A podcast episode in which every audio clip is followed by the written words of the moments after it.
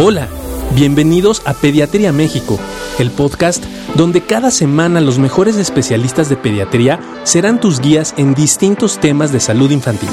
Comenzamos.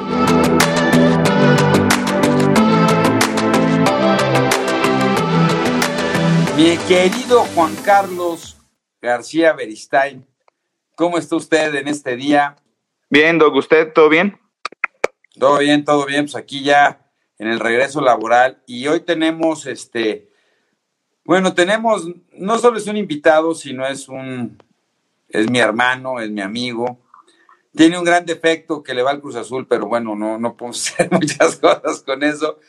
Pero tenemos una persona de altísimo nivel que nos va a hablar de un tema súper interesante que hemos estado viviendo y es toda la problemática que están teniendo los chavos sobre ansiedad y depresión y cómo detectar, cómo los papás pueden detectar esto en, la casa, ahora con toda la pandemia que estamos teniendo las clases en línea, ¿cómo ves? ¿Tú lo conoces? ¿Tú lo conoces este cuate? Sí, lo conozco, tengo el gusto, la fortuna, el honor de conocer al doctor Lino Palacios. ¡Wow! Lino, presentar ahora, mírelo. ¡Qué bárbaro! ¿no? Qué, qué buena qué buena entrada, ¿eh? Muchas gracias.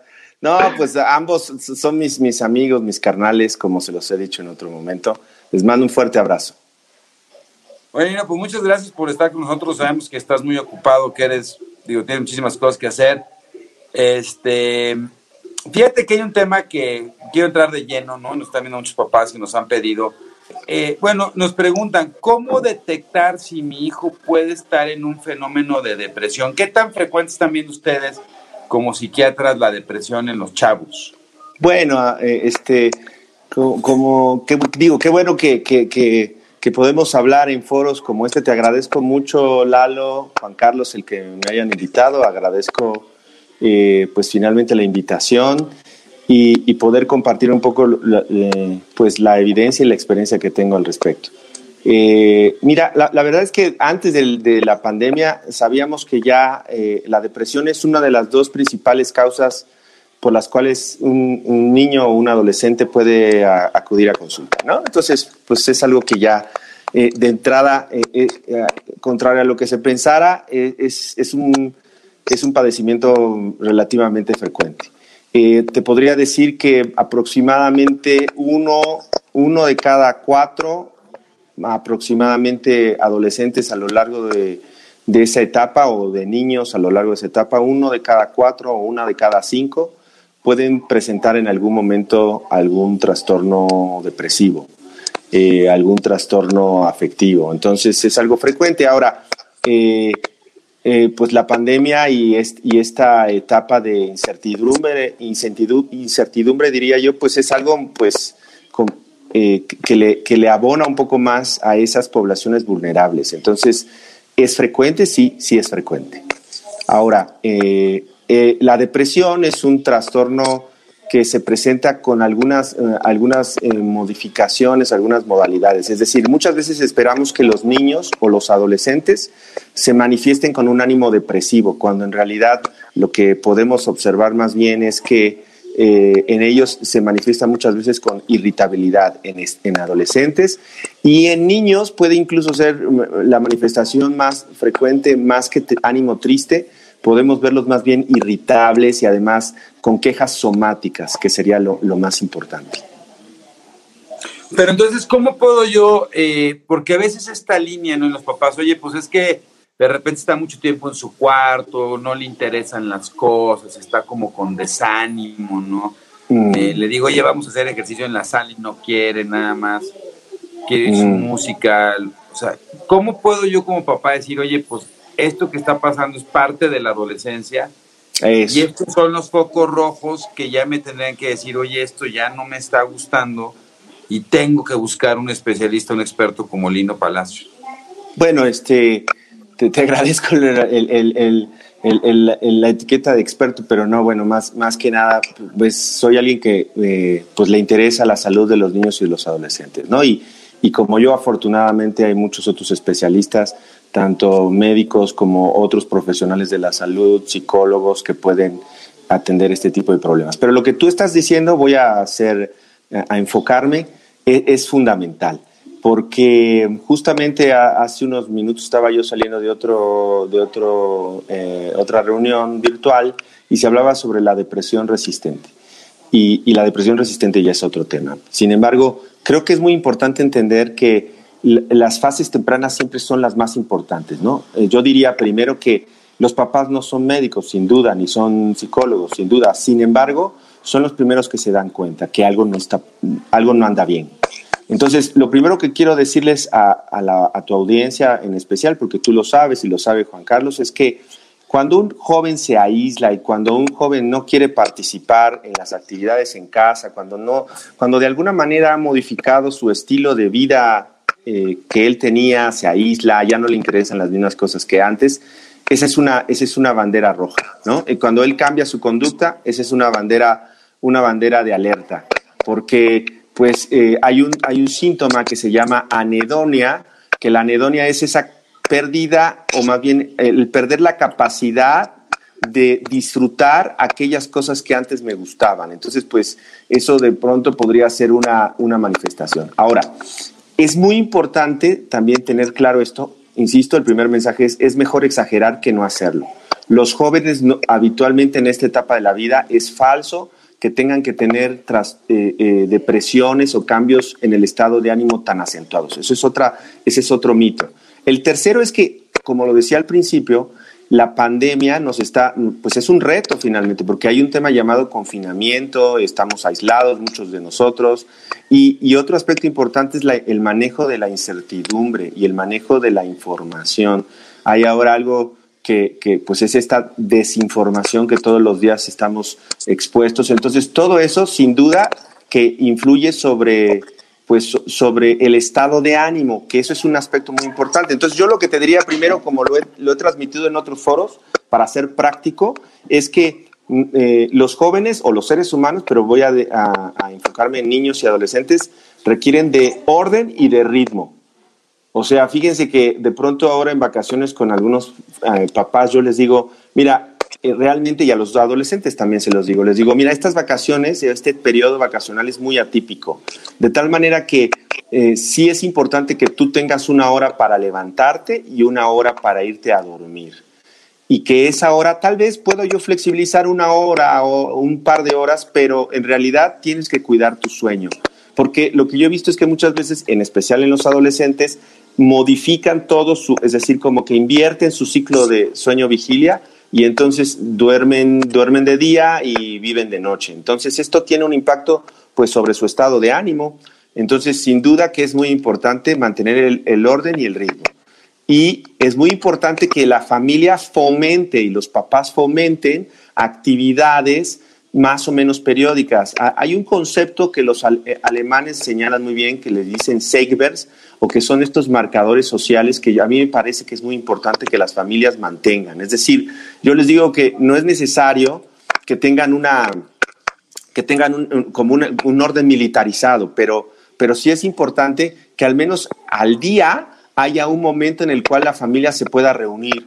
Es decir, el momento para comer o el momento para cenar o el momento para charlar, que haya un momento. El resto del tiempo todo el mundo podemos ser flexibles y ser, dejar a nuestros hijos de alguna manera que hagan otras actividades, en especial ejercicio, disminuir el tiempo de pantalla, que ese es otro tema muy importante, porque lo que se ha visto ahora en las últimas investigaciones es que no importa en qué momento del día estás viendo pantalla, si tú, si, si tú pasas más allá de un par de horas tu exposición a pantallas, y entonces súmale pantallas, televisión, celulares, tu impacto en la calidad de, sueño es importantísima. Entonces, pues limitarles ese tiempo en pantallas, ¿no? Un par de horas máximo, ¿no? En adolescentes, una hora en niños, y, eso por arriba de cinco años, y, y sobre todo fomentar las actividades de grupo. Y otro aspecto importante es el antecedente que haya en algún familiar de algún trastorno depresivo. Entonces, cuando en nuestras familias, no sé, mamá, papá, hermano, algún familiar en primer grado ha padecido en algún momento de, depresión o de ansiedad, esto incrementa la probabilidad de que nuestros hijos, nuestros niños y adolescentes puedan presentar un trastorno similar. Sí, fíjate, Lino, que justo iba, iba a hacerte esa pregunta sobre dispositivos electrónicos y algo de, de, asociación a, mm. poca tolerancia a la frustración, ¿no? Y que de repente mm. sacar al chavito de estar este, jugando, estar viendo la tele y más ahorita en el tiempo de confinamiento donde, eh, en, tiempos de confinamiento donde el tiempo pantalla se ha incrementado muchísimo, se vuelve una situación, un verdadero reto para los papás porque de repente no solamente es eh, exacto, no, no solamente es el hecho de que esté tomando clases en línea el niño, sino que también los papás están en home office y de repente te tienes que conectar a tres, cuatro, cinco juntas y la manera en la que tienes a veces para distraer al niño pues es dejarlo en el celular o dejarlo viendo la tele, etcétera. Eso incrementa muchísimo el tiempo pantalla, eh, disminuye la calidad de sueño, pone más irritables a los niños, pone un poquito más ansiosos, ¿no? Fíjate perdón, perdón, pusiste el escenario eh, así, el escenario real, es justo. Exacto, y mira, yo, yo te, te iba, sobre esos tres, eh, eh, tres puntos. Uno, que lo que hemos observado, Nino, y no, y no sé qué te parezca, es que también el fenómeno de, de, confinamiento, de cierta manera, ha llevado evidentemente a que se incremente la convivencia entre padres e hijos, pero también en estos pacientes que pueden tener algunos fenómenos de conducta, la adolescencia y todo lo que has venido eh, manifestando, vemos cómo de repente se torna un ambiente súper negativo en casa, ¿no? Y parece mm. que de repente con el adolescente todo es, no, porque lo haces? Cálmate, tranquilízate, no, no, no, no, no, y todo es como esta parte negativa, todo ronda en el no, deja ahí, no hagas, no salgas, no hables, etcétera. Y la otra es eh, toda esta situación que de repente parece ser que se disparó un hecho donde todos los adolescentes se convirtieron en negativistas desafiantes y ahora las mamás te hablan y te dicen, doctor, ya todo me reta para todo, hasta para irse a dormir, hasta para bajar a comer, ¿no? Y con el paso de los días y del confinamiento esto se ha hecho prácticamente de diario y de todas horas. ¿Cómo, lo, has, ¿cómo lo has vivido en tu consulta? No, bueno, ¿cómo lo estoy viviendo en mi casa? no vayas tan lejos. Bueno, no, espérate, no hables mucho porque no te vayan a... Ahí sí te escuchan. No, no, no, por supuesto. A ver, yo, yo, creo que primero lo, que dijiste, por eso me, me, o sea, lo entiendo perfecto, Juan Carlos. Me parece que, a ver, nosotros tres y en general los profesionales de la salud somos humanos. Y, y yo creo que eso es importante, el ponernos en los zapatos de, de nuestros pacientes y de los del resto de los seres humanos que están a, nuestro alrededor. O sea, fíjate que hace un momento cuando hablaba sobre eh, esta limitación en tiempo en, pues exposición a pantallas, pues me queda muy claro que también hay que ser flexibles. Quizás ahí lo que tengo yo que, señalar es que, esto que tú bien mencionas, darle la importancia de vida a la exposición en pantalla. Sin duda, sin duda, déjame decirte que, que eso seguramente veremos los efectos a mediano y largo plazo. Eh, veo que, que, pues sí, la misma pandemia nos ha llevado a, a, nos ha retado más bien en nuestras habilidades de adaptación, de flexibilidad, y que muchos de nosotros de pronto, digo, no, para no decir quién sigue, ¿no? Pero muchos de nosotros, me incluyo, podríamos de pronto haber sido retados al inicio y hemos pasado ya un periodo de adaptación, eh, y ahora pues a, otra, a otro cambio más, porque muchos de nosotros poco a poco vamos regresando a nuestras actividades cotidianas. Pero yo lo que te diría sería lo siguiente. Cuando es cierto, tú pusiste dos escenarios muy importantes. Un escenario donde la, la pandemia ayudó ayudó la pandemia, fíjense. Y eso es importante que lo, lo, lo, lo, tengamos claro. Yo creo que yo estoy en ese grupo en mi casa y no, por, no porque estén aquí mis hijos escuchándome, pero en realidad ayudó a, que estemos más cercanos, más, más ah, eh, en mayor convivencia, conocernos mejor, sin duda. Pero también es cierto que hubo momentos, y lo voy a decir en una experiencial, hubo momentos de roces y de tensión. Y ahí sí voy a creer que si en una, en una, es decir, si los papás nos dicen, ¿sabes qué? Estoy teniendo más dificultades con, con mi hijo, lo estoy retando más, ahí yo cambiaré un poco el foco también del al papá. Es decir, ¿qué está pasando con ese papá o esa mamá que está viviendo con mayor retos y con mayor irritabilidad, este, eh, pues esta, esta, mira, miren, fíjense, por ejemplo, aquí lo vamos a ver en este momento, que hay un gatito, ¿no? Este, mis hijos, ¿no? Que hay en este momento. Entonces, podría yo haber hecho en este momento el, ah, me, enojo, pero no, es parte de la misma adaptación en tenemos que ser flexibles. Entonces, si esos papás de pronto están más, eh, menos tolerantes, que hay que explorar eso, hay que explorar si ellos no son los que están pasando por un cuadro depresivo también. Yo diría que este es un tiempo de tener paciencia, mucha paciencia que, que, que, no podemos, por eso dije hace un momento, no podemos tener estos, estos horarios militarizados donde una hora te levantas, pero sí tener ciertos horarios, porque nuestro organismo es de ciclos circadianos. Entonces tenemos que tener un tiempo para comer, un tiempo para cenar, o sea, eso ayuda y sobre todo en los niños, y lo saben ustedes mejor que yo, eh, ellos están apenas desarrollando, sobre todo los niños están desarrollando ese principio de predicción. Entonces, si el día es desorganizado, ellos entran en más angustia.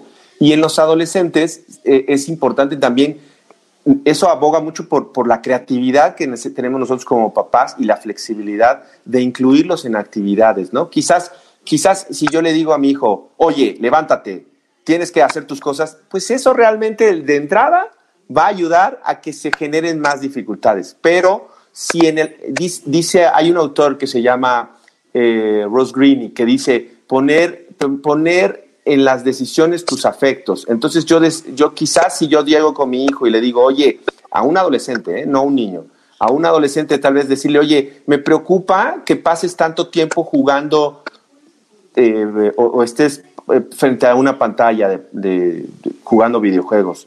Me, parece que es importante que socialices de alguna manera con tus amigos, pero también me preocupa porque eso puede influir en tu sueño. Entonces, ¿qué te parece? He pensado, porque ahí ese es el punto que, que creo que es muy importante que lo, que lo tomemos con claridad, que es no nada más decir no, no, no, no, no, no, sino tenemos que dar opciones como adultos. O sea, no nada más es no leas, no, no, no te pares, no grites, sino decir, oye, yo como adulto, ¿qué te parece si vamos a hacer esta actividad? Fíjate. Y esa es otra cosa importante, ayudarle a los jóvenes. Y ahora voy a hablar de, un tema que ustedes también ven, que es el, los chicos con TDAH. Eh, de alguna manera, Bauermeister, y eso en su libro lo dice, habla sobre que siempre tenemos que decirle qué esperamos de ellos. Y eso es algo que yo ahora lo utilizo muy frecuentemente diciéndole, oye, mañana es lunes o mañana es martes, mañana estaré de tal hora a tal hora con los adolescentes más en esta en una reunión. Yo lo que espero de ti es que permitas que tu papá pueda eh, intercambiar algunos puntos de vista sobre depresión y me gustaría que por favor pudiera respetar ese espacio. Entonces, a veces ese tiempo no nos lo tomamos y tenemos que ser muy claros y, muy, y, además mm, adecuarnos a las necesidades de, también del resto de la familia. Insisto, y tiene que haber un tiempo en donde podamos compartir emociones. Oiga, oiga, doctor, pero fíjese que yo como adolescente, pues ya no me, ya no tengo dónde ver mis videos pornos, ¿no? Porque ahora, pues antes los veía, ¿no? Y ahora está mi mamá encima de mí. Me estaba echando mis chelas y mis vinos con mis cuates, ya no puedo salir, güey. Traigo ganas de tomar. Me eché de repente por ahí este pues, mi cigarro a marihuana, estaba empezando a empezar con esto y ya no puedo porque me, bloquearon y mis papás no me entienden y los traigo encima. ¿Cómo lidio, o sea, yo como papá y como adolescente, cómo puedo lidiar con esto, no? ¿Cómo recuperar este fenómeno un poco de, porque eso está pasando? ¿Y qué tanto esto de repente... Mira, por ejemplo, miren, ¿eh? aquí está mi, mi, gato, sí, claro, así es. Ajá. Ajá, sí, te escucho. Entonces, no, es, es, es cómo le ayuda al adolescente, ¿no? Y de repente, ¿qué tanto, te digo, esta búsqueda de de no quiero hacer nada porque estoy buscando mi espacio para poder hacer estas cosas. Y de repente mi papá me bloquea el internet en la noche y ya no puedo bajar mis videos. Híjole, pero te voy a decir una cosa. A ver, eh, seguramente hay adolescentes que nos estarán viendo y eso es muy importante que mandemos un mensaje. Bueno, esa es mi apreciación. Ahí sí me puedo portar un poco más eh, firme. Yo te diría que un adolescente no puede tomar, no puede fumar, no, no este, esto es importante. Me, diste varias conductas que es probable que haya adolescentes que lo hagan. Pero de entrada, yo te diría, un adolescente, mm, no, o sea, no, alcohol no, tabaco no, en realidad no son mayores de edad. Primero. Segundo, yo te diría que eh, quizás ese es el reflejo de otras dificultades que no es de la pandemia y que, como bien decía Juan Carlos, eh, eh, la pandemia lo que hizo es agudizar, o sea, señalar más una problemática que probablemente no se veía porque los papás tal vez, creo yo, digo, cada familia educa a sus hijos de una manera distinta, pero actuaron de una manera negligente. Esa es, una, esa es una crianza negligente que después viene lo reactivo de decir, no lo hagas, ¿no? Cuando en realidad hay una serie de antecedentes que no se habían hecho antes. Entonces, mira, la verdad es que cuando, yo, digo, no era el tema, pero lo voy a llevar de esta, de esta manera. Eh, eh, hay adolescentes que de alguna manera ya vienen con el consumo de marihuana de alcohol, ¿no? Entonces yo les digo que primero no.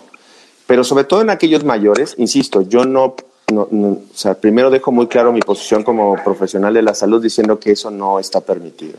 Pero no es mi casa, es la casa de otras personas. Entonces, para hacerles ver un poco esta, esta problemática, eh, es algo que, eh, y tú lo conoces muy bien, al doctor Francisco de la Peña alguna vez eh, el buen Paco me enseñó eh, sobre esto de la reducción del, daño, ¿no? Entonces yo le hago ver a, esos chicos que si, si, si él, le llama de alguna manera las santas leyes canábicas, ¿no? Entonces las santas leyes canábicas tienen que ver con un tema, es lúdico, sí, pero tiene que ver más bien con señalarle a la gente cómo pierden el control, porque ese es el problema. Entonces lo primero, insisto, los adolescentes no pueden consumir marihuana, no es, no es la edad, por el tema de, por, un tema de neurodesarrollo, ¿no?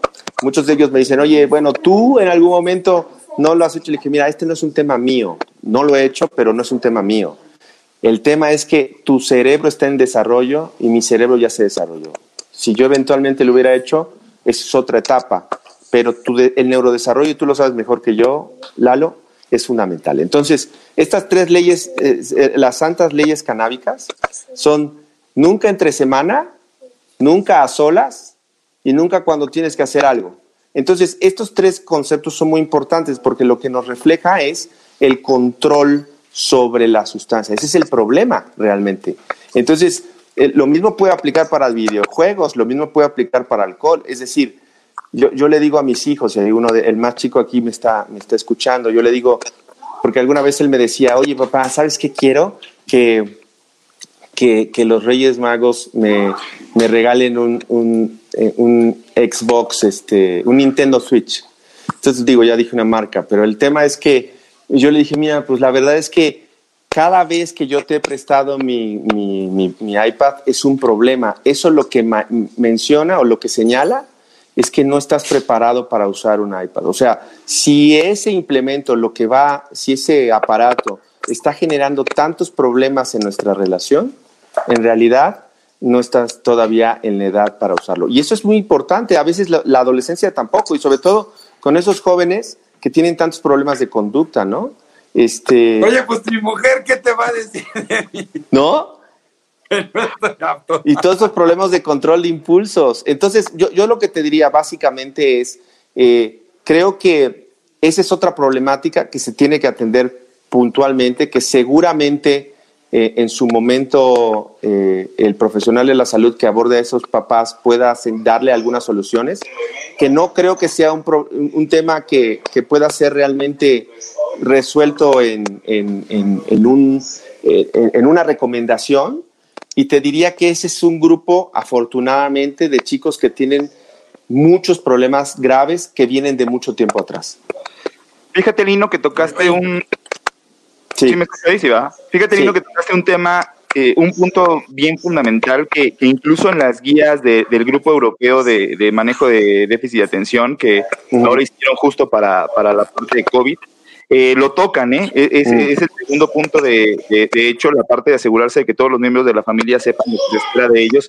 Creo que es un punto fundamental y qué bueno que lo tocaste porque realmente muy pocas veces te sientas a, a, tocar esto con la familia o con los miembros de la familia. ¿Qué es lo que esperas de cada uno y cuál va a ser el rol que van a, a desempeñar cada uno de ellos? Y fíjate que dentro de este punto lo dividen en cuatro, en cuatro, en cuatro eh, recomendaciones, ¿no? Que es acordar las reglas de la casa y comprometer a los miembros de la familia que se cumplan, ¿no? Que se comprometan. Luego mantener reglas simples, ¿no? Que tampoco sean un mundo de reglas y una pizarra de 10 mandamientos, ah, no, sino nada más algo que realmente sea objetivo, que sea lo que realmente te importa, ¿no? Este, y que sea muy sencillo de poder entender. Luego, pues el trabajo en equipo de los papás. Que al final de cuentas lo que hemos visto es que durante el confinamiento de repente se ha vuelto también una batalla entre los papás, ¿no? Que de repente es que tú lo defiendes, es que este, tú no me apoyas, es que yo doy una instrucción y a ti no te importa que la siga o no la siga. Entonces, esta parte donde se tiene que trabajar en equipo, o sea, los papás tienen que hacer equipo y evitar que los niños pongan a confrontar a los papás uno contra otro, que también a final de cuentas es una tarea que se tiene que ir haciendo todos los días. Pero fíjate qué importante es el hecho de sentarse y establecer bien los roles que cada persona de la familia tiene que desempeñar. Creo que ese punto que tocaste es fundamental y es una clara recomendación para todas las personas que nos están escuchando. Sí, y, yo diría algo más antes de, continuar.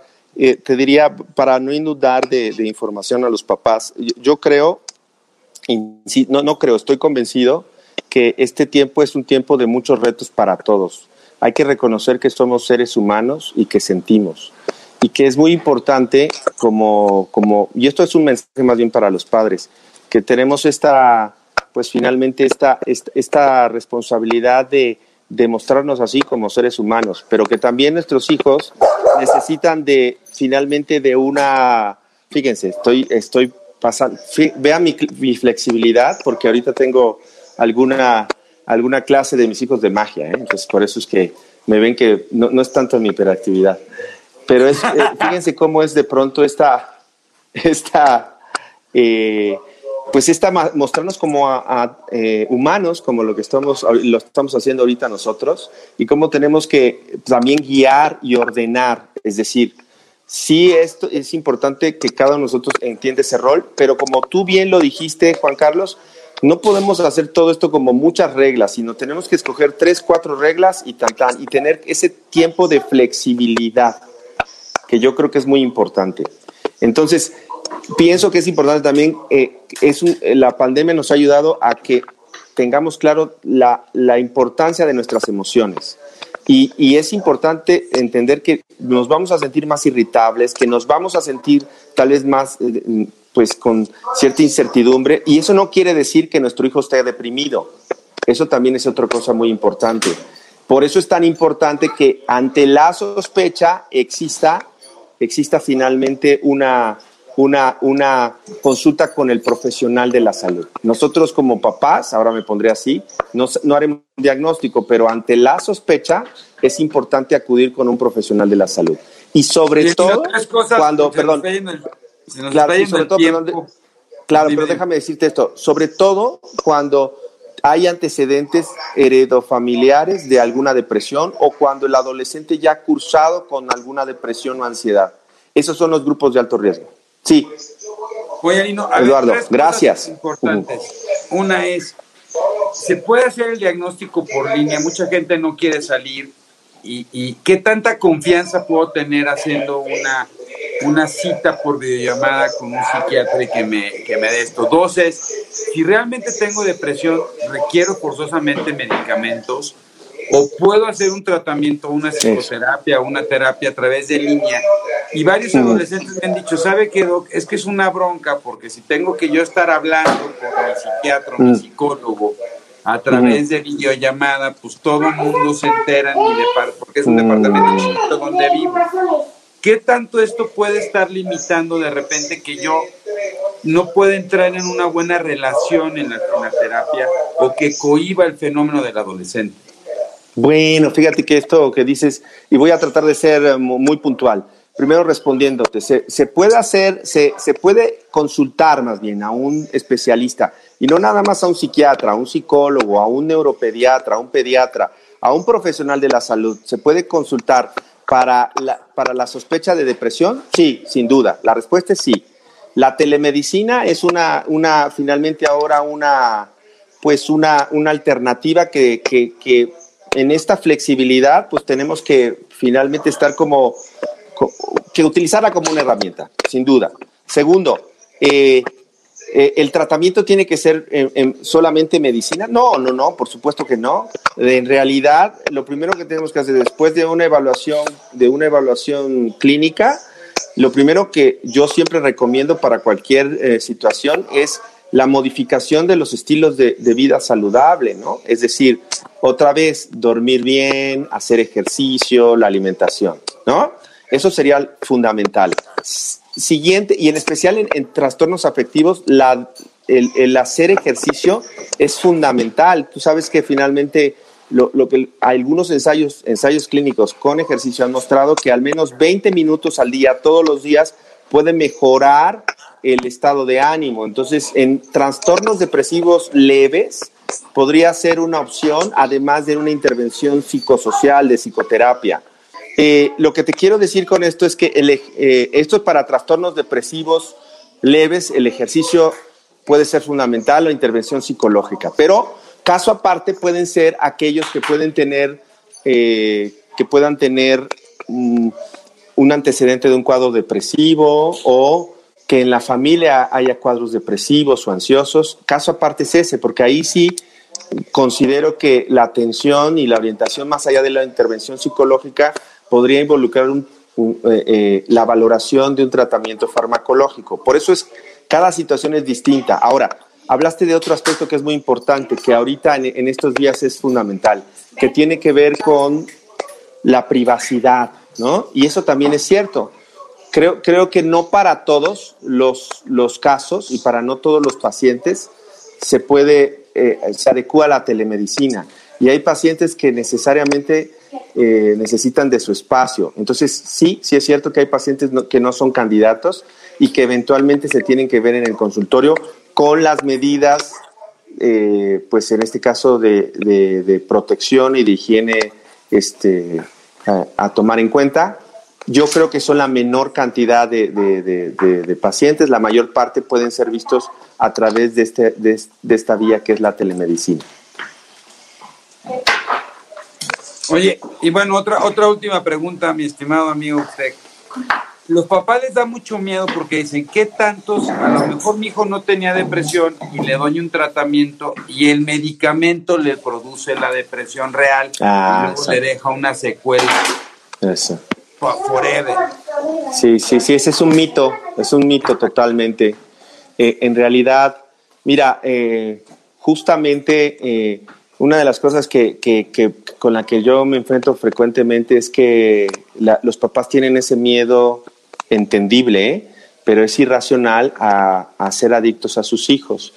lo que yo te diría es que ningún tratamiento farmacológico relacionado con un inhibidor de recaptura de serotonina o con algún tratamiento probado para depresión en población pediátrica o en población adulta, tiene relación con un, con, un fenómeno adictivo. No existe, no hay adicción relacionada a este tratamiento. Y es cierto, digo, también es cierto que, que de pronto se ha hablado sobre las modificaciones eh, negativas, lo que llamamos eh, el término iatrogenia. Lo que se ha visto es que aquellas personas que utilizan inhibidores de recaptura de serotonina eh, y han cursado con algún cuadro afectivo, digo, no tengo el dato de personas sanas, pero te podría decir en, el otro en el contexto de alguien con alguna enfermedad, se ha visto que hay neuroplasticidad. Tú como neuropediatra, igual que Juan Carlos lo saben, eh, hasta hace unos años pensábamos que neuronas, así, así crecí yo en medicina, neuronas que no, neurona que pierdo, neurona que no recupero, ¿no? Y ahora yo sé, y ustedes lo saben, que de alguna manera en modelos teóricos existe algo que se llama neurogénesis y neuroplasticidad. Eh, los inhibidores de recaptura de serotonina, que son los medicamentos que se utilizan más en, eh, depresión o en, ansiedad, lo que les llaman ahora antidepresivos, incorrectamente, porque el nombre correcto es el que les acabo de decir, pues se relacionan mucho con neurogénesis y con neuroplasticidad. No, incluso se han venido utilizando como en, trastornos generalizados del desarrollo, ¿no? O en pacientes con daño cerebral, estos inhibidores de la recaptura de serotonina, como un facilitador, sabiendo que la serotonina, los circuitos de serotonina tienen que ver con situaciones importantes a región hipocampal, memoria, lenguaje y un montón de cosas y que podrían estar relacionados con mejorar la conectividad, ¿no? Sí, sí sin duda. Sin duda, y, te voy a decir una cosa más, perdón, porque digo, ya estamos en, la parte final, pero yo te diría, yo creo que el fenómeno de depresión nos invita a todos los médicos, no nada más a los psiquiatras, porque no es un padecimiento que solamente los psiquiatras tengamos que atender, sino es un fenómeno tan general que todos tendríamos que tener cierta conciencia.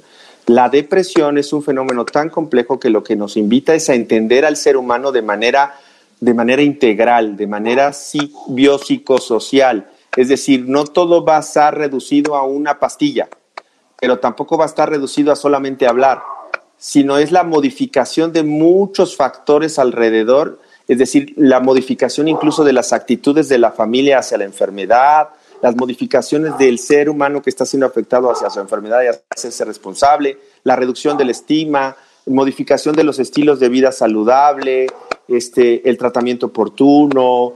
Eh, yo creo que implica muchas cosas más, ¿no? Y creo que es importante, eh, pues, tenerlo en cuenta. Insisto, nada más como mensaje final, cuando los papás eh, observan que sus hijos han cambiado su conducta, su actitud, sus gustos no son los mismos, se aíslan, este, están más irritables.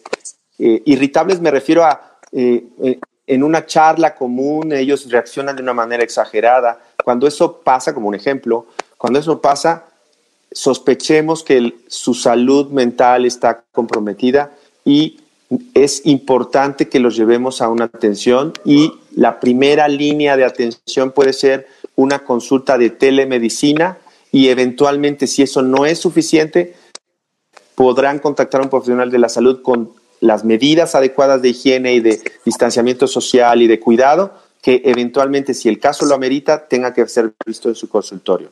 Pero finalmente lo que nos toca a nosotros como familia es la sospecha y fomentar el estilo de vida saludable, los ritmos, los ritmos, el orden, es decir, un momento para despertar, un momento para, para levantarme, que sea regular todos los días, que haya un momento de contacto, que haya una expresión de las emociones con, con la familia, que haya el fomento de actividades sanas como el ejercicio, la actividad física, los momentos familiares. Entonces, eso es lo que tenemos que, que, fomentar en, nuestra, en nuestros seres queridos. Mm, perfecto. Excelente. ¿Tú cómo ves, Juan Carlos? No, muy bien, Doc, y, justo lo que decía, justo lo que decía Lino, esa parte donde, y lo vimos nosotros, y la recomendación para la gente que nos está viendo es, sí se puede continuar tanto con el seguimiento por telemedicina, con su psiquiatra, con su neurólogo, pero también es importante no descuidar la parte de los niños que tenían intervenciones cognitivo-conductuales, etcétera. Parte de la terapia también se puede llevar a cabo por medios eh, de telemedicina. Eso es muy importante porque es una recomendación el no desapegarse de eh, las terapias que estaban recibiendo y si la telemedicina se vuelve una herramienta que, que realmente se puede utilizar en este momento, creo que es importante que no lo echen en saco roto y que realmente vuelvan a contactar, si es que perdieron el contacto con sus terapeutas, con su psiquiatra, etcétera, que vuelvan a contactarlos y siempre va a haber alguna opción para poder llevar un seguimiento mucho más estrecho de sus eh, padecimientos y de, y, de, y de ir viendo cómo va evolucionando cada uno de los niños. Doc, no sé si tenga algo más para poder... Este... No, y algo bien importante eh, y que la OMS lo ha venido recalcando, ¿no? Es que después de la, del COVID y de, del impacto de la enfermedad como tal, pulmonar y fiebre y eso, lo que va a venir y lo siguiente más importante son las, las salud mental, ¿no? Y este concepto de salud mental que desafortunadamente muchos papás ni muchos médicos los tenemos consciente, pensamos que salud es estar bien, sin fiebre, sin, sin, sin sentirme mal, pudiendo respirar bien. Pero esta pauta que dijo Lino me parece fundamental y que los que tratan la salud mental pues son los psiquiatras y los psicólogos. Y, los neuropediatras también, los neuropediatras. pero, pero que al final, Lino, la gente se pueda acercar con sí, ustedes, exacto. sabiendo que eh, se dedican a eso, tienen toda la expertise y que les van a ayudar muchísimo. Y yo como lo veo, y, el tema a mí me, me, me, es muy interesante porque es cómo puedo hacer intervenciones muy tempranas, ¿no? Detectar a mi hijo, como tú decías, con esas, con esas modificaciones, hacer detecciones tempranas y subirme al barco junto con un experto como tú, como lo digo, los psiquiatras, los psiquiatras infantiles, que me vayan guiando en cómo yo me puedo ir acercando y retomando estas conductas que al final favorezcan que le dé una estabilidad emocional a mi hijo, sobre todo en la cronificación de lo que parece ser que vamos a vivir de los próximos 12 a 24 meses, ¿no? Sin duda. Eh, yo creo que es súper importante este, romper mitos, ¿no? Sobre la psiquiatría, sobre el dar tratamientos farmacológicos y que te pueda provocar tantas cosas. No, no, no, totalmente. yo creo que son temas fundamentales que qué padre que los podemos tratar con gente como tú, Lino, este, así pues, abierta. te agradezco. Sí, sí te faltó igual que a mí, compadre, se me hace tu mano nuestro chocho matutino. Estabas muy, muy, pero, pero bueno, Lino Palacios es una persona de expertise excelente, Juan Carlos, y pues qué bueno que lo tuvimos. Espero que no sea la última vez. No, no, no. No, muchas gracias, Lino. Gracias, gracias por aceptar la invitación. No, oye, oye, pero, lo, lo, aclaré, mi, mi hiperactividad se debió como ahorita a que tengo que flexibilizar porque, porque en realidad... Lo, está cambiando, es que estoy, es que en realidad era, pues sí es la flexibilidad porque además es, estaba yo, eh, hay clase de mis hijos de magia, entonces hace un rato eran mis hijos estaban preocupados porque pensaron que estábamos en Zoom y no en esta, entonces estaban angustiados porque como usan mi clave, dijeron, ¿cómo voy a entrar a mi clase de magia? Porque tienen su clase de magia, fíjense, su clase de magia virtual entonces les, les encanta. Y luego mi hijo estaba paseando con la gata, que es una gata que es súper buena onda, Leia se llama, como la princesa Leia, y Lua, que es la perra que tiene siete meses, es una labradora, y estaban al lado de mí, así volteando, así, pu, pu, pu, pu, ¿no? Y luego mi hija, entonces es parte de la flexibilidad que uno tiene que tener ahora, ¿no? Este, yo, yo, yo creo que, digo, y, quizás esto, esto también es importante, lo espiritual, no, no, no es, sino seguramente lo espiritual, lo espiritual es muy importante en fenómenos afectivos y espiritual no quiere decir religión. O sea, puedo ser espiritual sin ser religioso. Y lo espiritual es ese sentido de vida que le doy a mi vida y la, y la trascendencia que quiero darle a mi existencia. Entonces creo que es muy importante que los papás también se puedan, se puedan este, eh, conectar con lo espiritual y con lo afectivo y reconocerse así como son, todos somos vulnerables justamente eh, el, otro tema importante es el estrés, ¿no? Porque va de la mano el estrés. Eso es lo que estamos viviendo, el impacto del estrés agudo y cómo lo estamos manejando. Y la manera, los mecanismos de afrontamiento, que además les voy a compartir otra vez mi, link de la encuesta que estamos haciendo sobre, sobre mecanismos de afrontamiento de niños y adolescentes en México, bueno, en el país. Se los voy a copiar por vía WhatsApp, porque es eso, es cómo están afrontando los jóvenes eh, el, el, COVID y cómo lo están manejando los adultos jóvenes. Eh, porque finalmente el afrontamiento no es lo mismo decir lo niego, o sea, no existe y me meto en los videojuegos, ¿no? Y, y es ahí como evado a conectarme en algún momento. Digo, ahora la OMS, como eso que tú decías muy bien, recomienda que el, el, tiempo de contacto de redes sociales sean media hora en la mañana y media hora por la tarde. O sea, tampoco es que no te pongas, eh, o sea, que te aísles, pero que sí escojas tus redes sociales específicas, o sea, redes sociales eh, o, organismos oficiales, la OMS, la OPS, la CDC, porque de pronto hay una serie de cosas que desvirtúan la información y nos ponen más angustiados. Entonces, creo que es importante los mecanismos de afrontamiento. En la medida que nos acercamos a la espiritualidad, a compartirnos nuestras emociones con el otro, a, ser altruistas, a ayudar a la gente, a preocuparnos por el prójimo, es una manera mucho más fácil de poder contender con todo esto que es eh, el efecto de la pandemia. Y a nosotros como profesionales de la salud, a ustedes, a mí, nos va a tocar la, la tercera oleada, que es la pospandemia, o sea, todos los efectos, los trastornos afectivos y ansiosos que vamos a ver en el consultorio.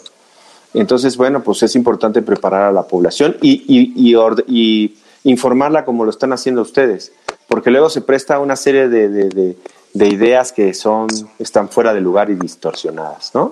Te agradezco mucho, Juan Carlos y Lalo. Gracias por la invitación. No, pues aquí es para no, estamos viendo. Y esto que dijiste, fíjate, hay dos puntos, perdón, ya para terminar. La espiritualidad, que me parece el concepto que manejaste excelente. Y dos es cómo en esta prepararnos para la pospandemia, es cómo si podemos ir visualizándolo y empezar a generar estrategias organizadas para no empezar en enero del 21, ¿no? Este, todo el mundo tiene la esperanza que en enero del 21 va a llegar una varita mágica y ¡pum! se va a resolver todo y ya. Y pues entender que no. Y entonces, si hoy podemos ir trabajando y organizando, creo que nos va a ir mucho mejor a todos, ¿no? Bueno, a los chavos, a nuestros niños, a nosotros. A todos, a todos, a todos prepararnos. porque yo también, no sé tú, y, y será tema, es otro tema, pero ¿Cómo los papás se están preparando para vivir este fenómeno y qué tanto permea sobre la familia? ¿no? Entonces tú lo decías, ¿no?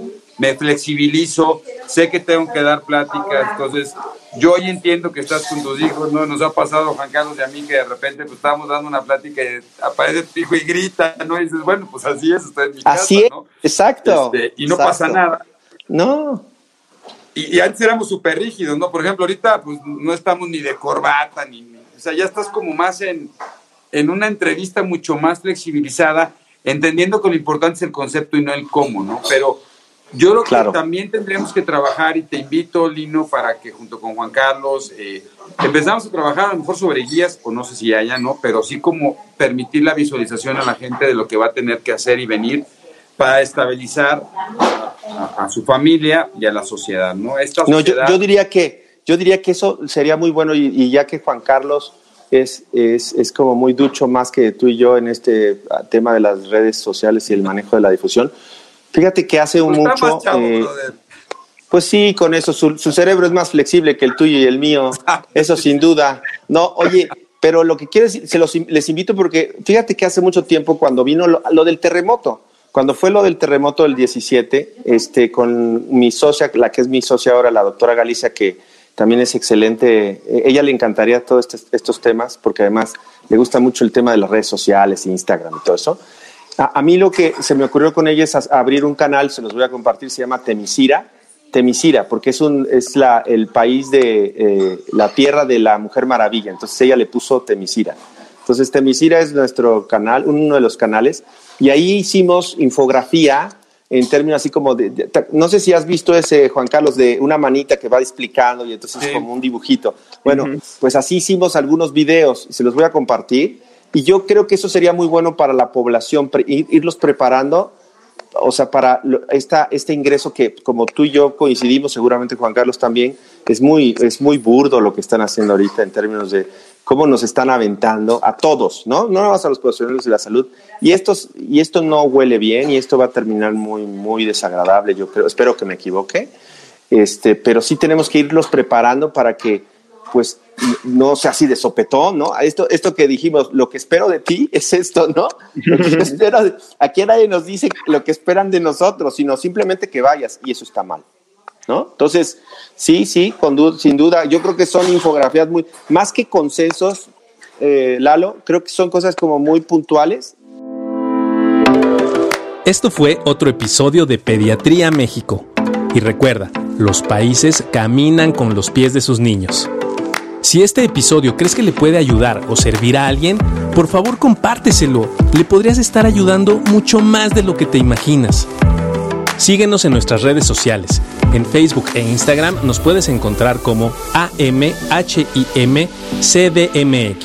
AM de Asociación de Médicos, HIM de Hospital Infantil de México y CDMX de Ciudad de México. Nuestra página web es amhim.com.mx. Para cualquier duda o comentario, escríbenos al correo electrónico pediatriamexicopodcast.gmail.com. Gracias por acompañarnos. Hasta la próxima.